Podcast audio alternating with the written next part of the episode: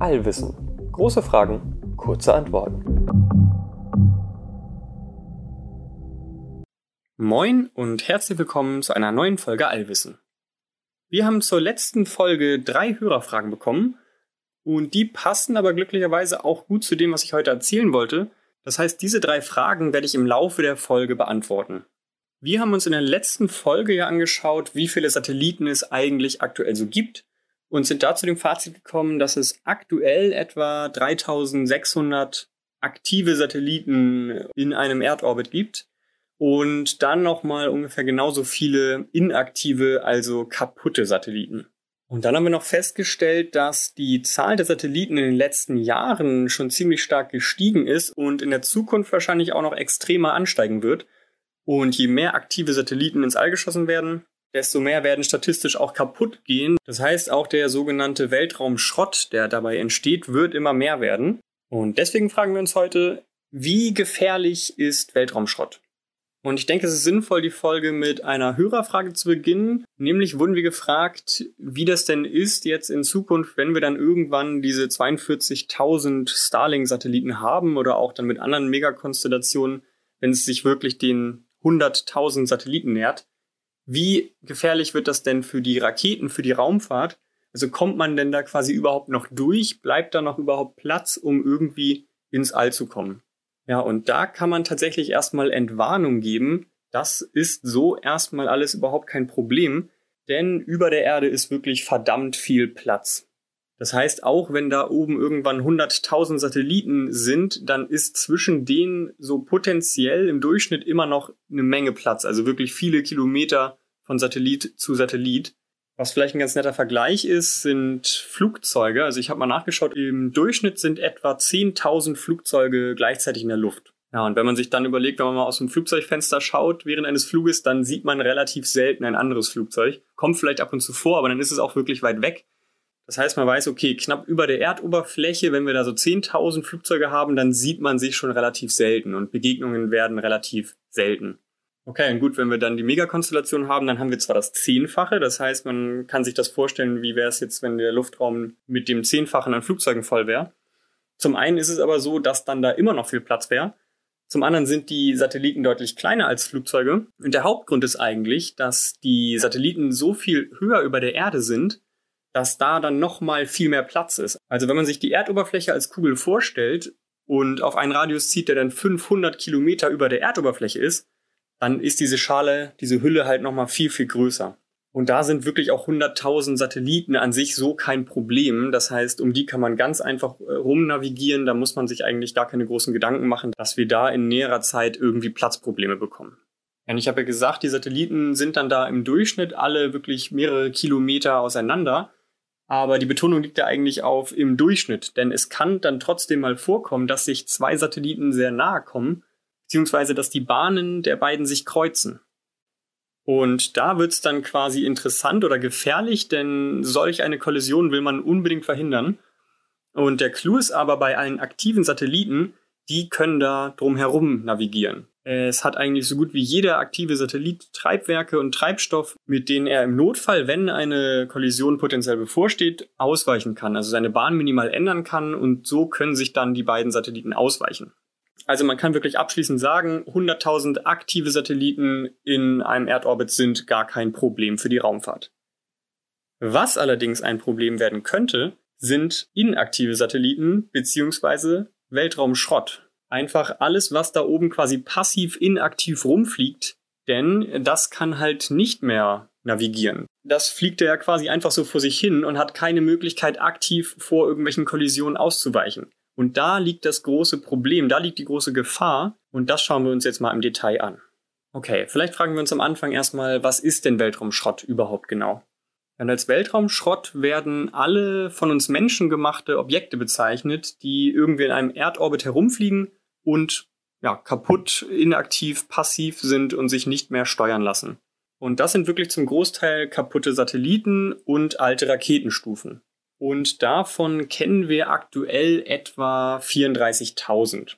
Also man muss sagen, wir kennen 34.000 Objekte, die größer sind als 10 Zentimeter. Dazu gehören halt alle kaputten Satelliten, alle Raketenstufen und alle potenziellen Bruchstücke von Kollisionen, die größer sind als 10 Zentimeter.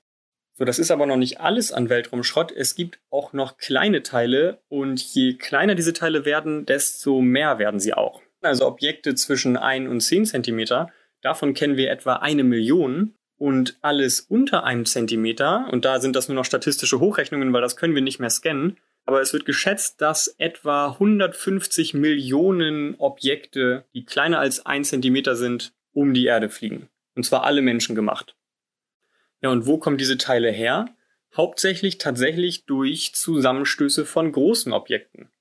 Also wenn zwei große Objekte kollidieren, zum Beispiel zwei alte Satelliten, dann entstehen durch diese Kollisionen wirklich tausende kleiner Objekte, die immer noch im Orbit bleiben. Also da ändert sich nichts, die verlieren jetzt nicht groß an Geschwindigkeit, aber man hat einfach aus zwei Objekten viele Tausende gemacht. Und das wollen wir, wie gesagt, verhindern und bei allen aktiven Satelliten geht das gut, so eine extreme Kollision gab es glücklicherweise erst ein einziges Mal. Das war 2009. Da sind ein sehr großer und schwerer amerikanischer Satellit und ein ähnlich großer und schwerer russischer Satellit wirklich fast frontal aufeinander geknallt mit einer Geschwindigkeit gegeneinander von etwa 30 Kilometern pro Sekunde und sind halt beide komplett zerborsten und diese eine Kollision hat die Menge an Weltraumschrott direkt um einen großen Faktor erhöht. Also das ist wie gesagt zum Glück das einzige gravierende Beispiel von Satelliten-Satellitenkollisionen. Und der Rest der kleinen Teile ist eigentlich hauptsächlich durch sogenannte Anti-Satellitentests entstanden. Am Anfang der Raumfahrt war das Ganze ja auch noch ein bisschen militärischer und da haben halt auch viele Länder an ja, Satellitenabwehrsystemen geforscht und haben zu diesem Zwecke auch wirklich Satelliten im Orbit einfach gesprengt. Und solche Tests sind jetzt im Nachhinein auch wirklich äh, sehr verrufen, aber damals war man einfach noch nicht so schlau. Aber obwohl die USA und Russland solche Tests nicht mehr durchführen, hat äh, China im Jahr 2007 noch so einen Test durchgeführt. Also da hat China wirklich seinen eigenen Satelliten abgeschossen und ja, aus einem Satelliten quasi tausende kleine Teile gemacht und auch Indien hat 2019 noch einen Antisatellitentest durchgeführt und auch da nochmal für deutlich mehr Weltraumschrott gesorgt. Okay, das heißt, wir wissen jetzt erstmal, was ist Weltraumschrott überhaupt, wie entsteht der und wie viel gibt es davon. Aber was ist denn jetzt das große Problem damit? Was ist das Gefährliche daran? Denn ich habe ja auch am Anfang erzählt, es ist wirklich so viel Platz da oben. Was ist denn das Schlimme daran, wenn da ja ein paar tausend große Teile rumfliegen? Das ist ja kein Problem. Und die kleinen Teile, die sind ja nicht so gefährlich, oder? Ja, und da macht man vielleicht schon die erste falsche Annahme, denn auch die kleinen Teile können bei den Geschwindigkeiten, die sie haben, gravierende Folgen haben. Also wie gesagt, die Teile kollidieren da teilweise mit Geschwindigkeiten von 30 Kilometern pro Sekunde.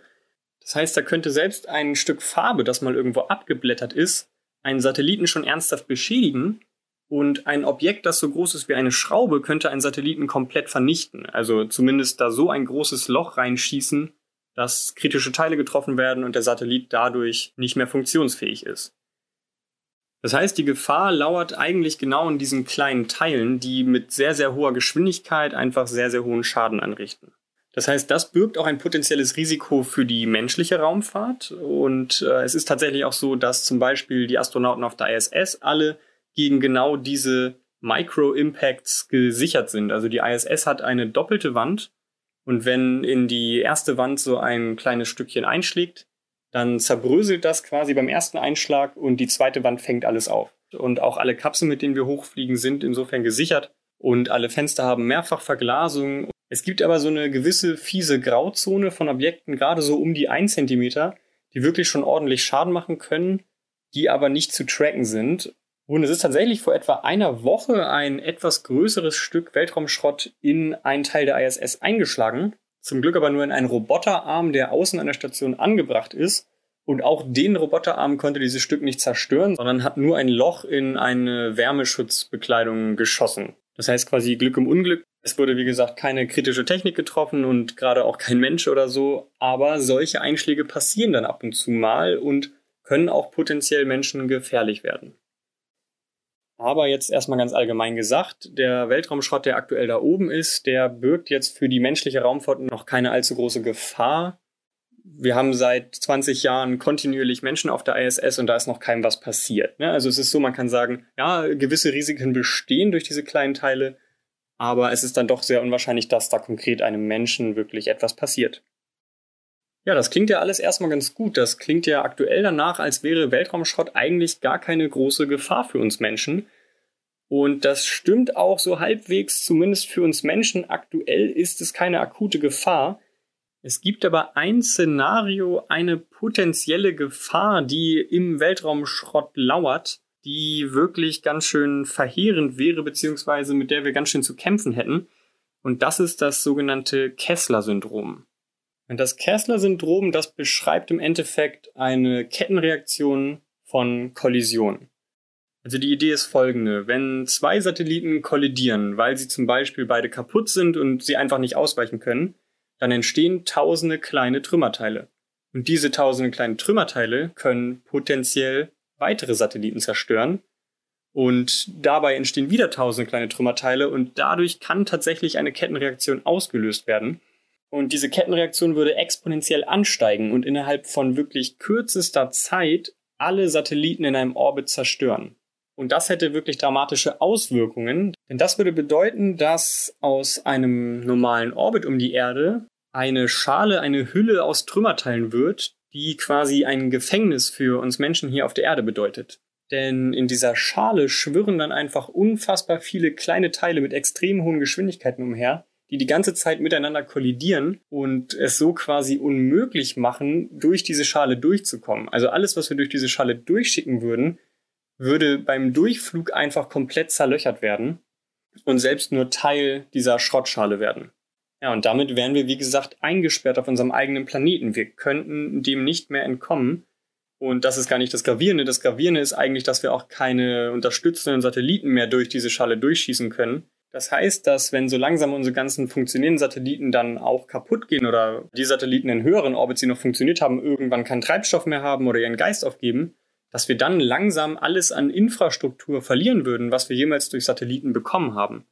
Das heißt, wir hätten dann kein GPS mehr, wir hätten keine schnelle Kommunikation mehr, könnten keine Daten mehr sammeln und, und, und. Das heißt, ein Großteil der ja, Privilegien, die wir heutzutage gewohnt sind, würde dann nicht mehr funktionieren und wir würden wirklich technologisch schon einen relativ großen Schritt zurückgesetzt werden.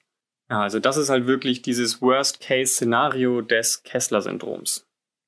Ja, und jetzt fragt man sich wahrscheinlich, wie realistisch ist denn dieses Kessler-Syndrom? Und die Antwort ist gar nicht mal so unrealistisch.